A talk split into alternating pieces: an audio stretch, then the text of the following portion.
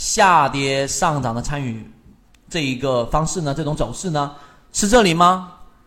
不是啊，这里不是啊。我们客观的来说，因为真正参与在里面的人就会知道，真正的位置是哪里？是这里，这个地方才是我们要找的。注意想想，这个地方才是我们想要去找的。我把这个图片清理一下，然后大家看一看，为什么我说这个地方才是我们最想找的？首先，它在这地方出现了一个上涨之后，然后这里出现快速的下跌，对不对？这一个下跌过程当中，你到时候用软件自己打开来看一看，这个过程当中它有没有去出现我们所说的中枢？中枢是怎么形成呢？至少要有三比一哦，最少最少要有三比，这里面中间会有一个重叠部分，这个叫中枢。但是你看这个区域里面，它只有干嘛呢？一个下来之后出现一个底分型之后，直接往上走了，这里面也没有形成任何的中枢。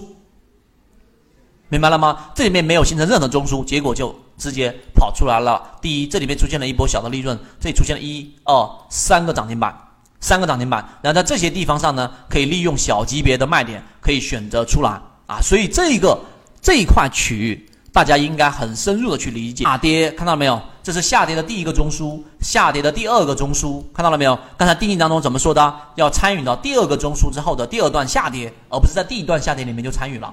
明白了没有啊？这个是一个核心。那在这里面出现了之后，就出现了第一类买点，这里面出现了一个背离，然后呢，它这里面中途几乎没有任何的喘息之后，然后它就出现了一个没有中枢啊。因为刚才我说中枢是三段式的，记住了，三段式的，在下一节课里面我们就会讲到怎么去做比和分段了。那么这里面没有形成中枢，直接上来，那么这里面就从三块多一路飙到了七块多，翻了。缠论就是一套系统，它只要你会看基础的 K 线。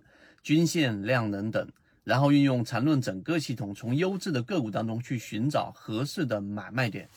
圈子有完整的系统专栏、视频、图文讲解，一步关注老莫财经公众平台，进一步系统学习。